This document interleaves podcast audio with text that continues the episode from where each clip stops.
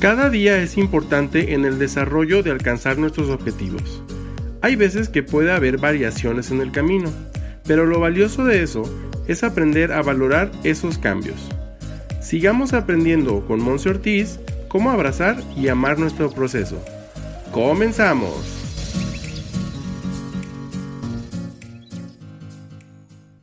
Hello, hello, bienvenido a tu podcast Hasta la Dieta Baby en nuestro episodio número 27. Mi nombre es Monse Ortiz, nutrióloga desde la ciudad de Guadalajara, aquí transmitiendo para todos ustedes y esta cápsula está súper dedicada a nutrición, a entender un poquito más todo esto que tiene que ver con los ingredientes, con los beneficios, con todo aquello que estamos ingiriendo a nuestro cuerpo y cómo es que es importante tener un balance.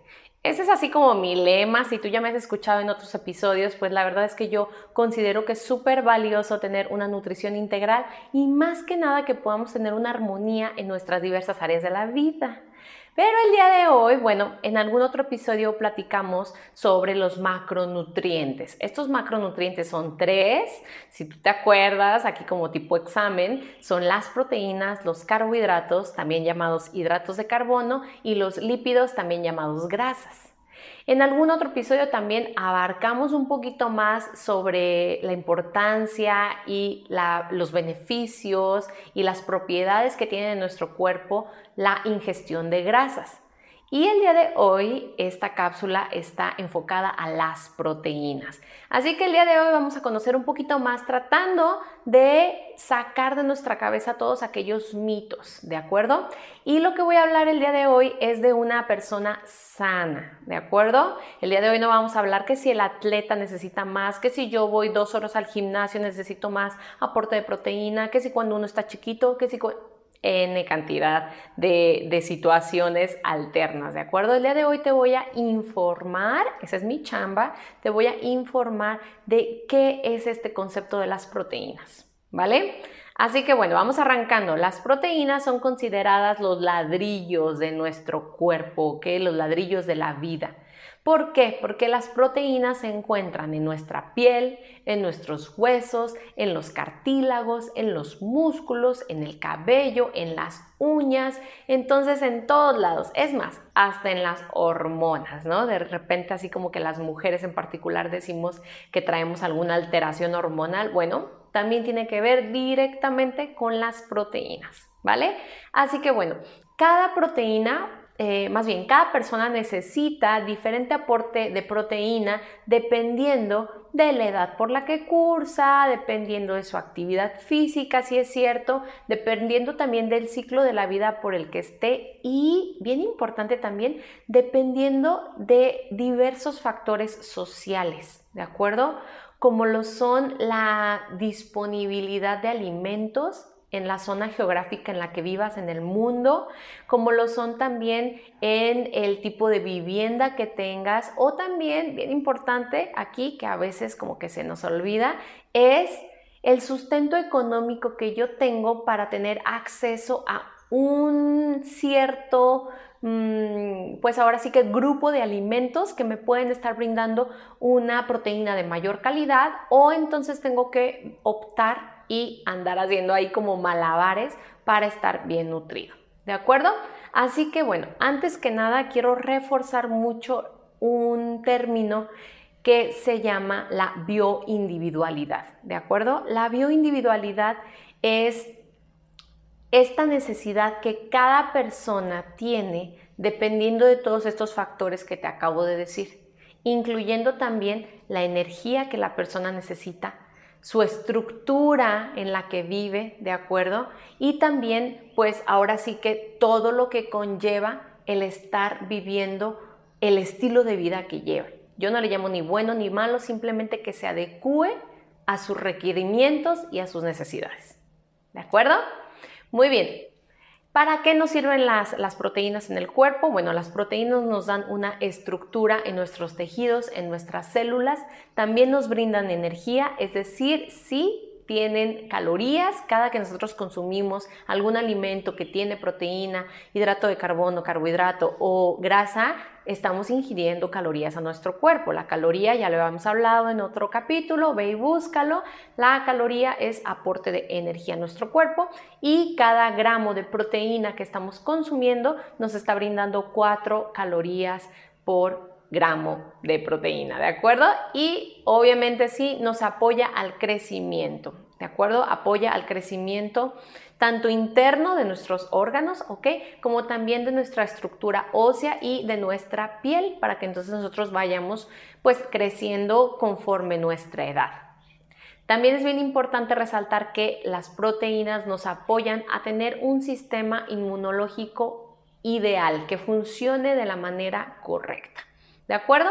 Y la mayoría de las proteínas tienen su digestión en el estómago y su absorción entre el estómago y la primer parte del intestino del intestino delgado, que es el que se conecta con el estómago. ¿De acuerdo? Y entonces la recomendación universal, ¿de acuerdo? Es que nosotros estemos aportándole a nuestro cuerpo 0.8 gramos de proteína por kilogramo de nuestro peso al día. Voy a decirlo de esta manera, ¿ok? Si yo, Monse, necesito tener un kilogramo de eh, kilos en peso de 58 kilos, aproximadamente ese es como mi peso ideal, ¿de acuerdo? De repente hay algunas tablas que dicen que debo de pesar 54, pero yo estoy súper a gusto entre 56 y 58. Entonces yo puedo considerar 56 como los kilos que yo puedo estar proporcionando también de proteína. Entonces, 0.8 gramos, ¿de acuerdo? por kilogramo de proteína. Entonces haces una multiplicación muy sencilla, 0.8 por 56 en mi caso, ese sería el aporte de proteína que yo necesito al día. Si tú pesas, en cuestión ideal, 80 kilos, entonces tú vas a hacer 0.8 por 80 kilogramos. Tomando este ejemplo, por ejemplo, tenemos 64 gramos de proteína para esa persona que tiene eh, un peso de 80 kilos. Y mira, yo no estoy nada a favor de que tú vayas diciendo, ay, este pedazo de carne, ¿cuánta proteína tiene? Y este, este vaso con leche, ¿cuánta proteína tiene? No, simple y sencillamente que veas que el aporte de proteína puede venir directamente de tus alimentos. ¿De acuerdo? Y que la suplementación de proteína que tanta moda tuvo en el mundo o sigue teniendo esa tendencia de entonces aportarle más proteína a nuestro cuerpo porque queremos estar delgados, porque queremos estar muy fuertes, ¿de acuerdo? Es simplemente necesario para algunas personas y para otras, mira, la mayoría de nosotros lo tenemos por aporte de nuestro de nuestros alimentos, ¿de acuerdo? Entonces, simple y sencillamente que encontremos un balance, ¿ok? A lo que voy con esto es, si hay personas que van a necesitar una suplementación más que nada cuando la persona se está brincando tiempos de comida. Es decir, cuando no tengo tiempo para desayunar, no tengo tiempo para comer, no tengo tiempo para cenar, y ojo, el no tengo tiempo es, bueno, un tema que luego platicaremos, ¿de acuerdo? Porque yo creo muy sinceramente que sí hay tiempo para todo y más para cuidarte. Pero bueno, por el trabajo, por los niños, por X, Y situación, tú no desayunas o no cenas o hay algún tiempo de comida que te saltes y estés teniendo menor aporte de nutrientes a tu cuerpo, entonces veríamos una parte de una suplementación. Hay suplementos súper completos que tienen, que son tipo un plato completo hecho polvo y están maravillosos. Y hay otros como los típicos o las típico, los típicos polvos de proteína para estar consumiendo después de ir al gimnasio. Yo no tengo nada en contra de ellos, simple y sencillamente que tal vez no sean necesarios si tú le aportarás a tu cuerpo ya por medio de los alimentos esa cantidad necesaria para tu cuerpo de proteína. ¿De acuerdo? Porque mira, te lo voy a poner bien sencillo. Hay algunos polvos de esos que solamente son proteína y entonces te dicen, llévate tu, shake de proteína, llévate tu licuado de proteína, ¿de acuerdo? Y entonces cada una de esas tomas tienen 20, 25, algunos 30 gramos de proteína, ¿de acuerdo?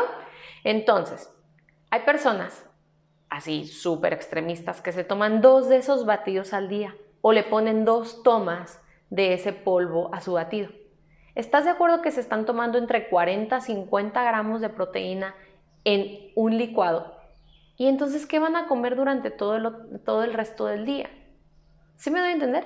Si yo necesito aproximadamente 48, 50 gramos de proteína en todo mi día y ya me estoy consumiendo esos 50 gramos que eran de todo el día en un solo batido, entonces es que luego puedo tener algún tipo de repercusión por estarle agregando demasiada proteína, porque luego me voy y me como unos tacos y luego también tomo mi vaso con leche y luego también le aporto pollo y atún y todo esto para entonces seguir con esta tendencia de que eso es lo ideal.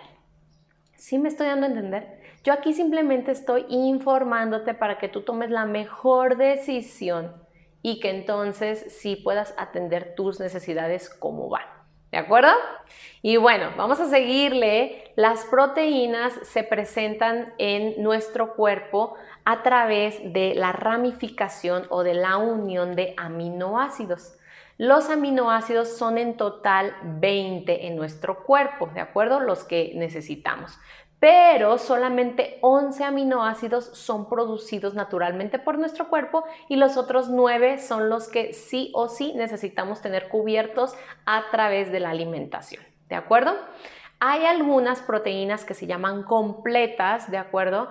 Que la mayoría se encuentran en los alimentos de origen animal. Esas proteínas completas son porque sí me están incluyendo todos los aminoácidos que me faltan que le faltan a mi cuerpo que no los puedo estar yo sintetizando. ¿De acuerdo? Eh, y pues ahora sí que esas proteínas completas pueden estar en la carne de res, en la de cerdo, en el pollo, en el pescado, ¿de acuerdo? Y sin embargo también voy a estar recomendando que puedas alternando con alguna proteína de origen vegetal, ¿de acuerdo? ¿Por qué? Porque luego también el consumo alto de eh, alimentos de origen animal puede traer otras consecuencias que ya hemos platicado en otros, en otros episodios, referente en particular a la parte de la grasa. ¿Ok? Y entonces las proteínas de las plantas, como las puedes encontrar en eh, las legumbres, en la quinoa, en algunas semillas, en las nueces, en, en la soya inclusive, ¿de acuerdo? Se pueden estar considerando como proteínas también, un poco más incompletas algunas, ¿de acuerdo? Con excepción de la soya y la quinoa, esas dos se consideran como completas, ¿de acuerdo? Entonces, eh, a través de productos de soya, con base en soya o con base en quinoa, tú puedes tener aporte completo de proteína en tu, en tu día.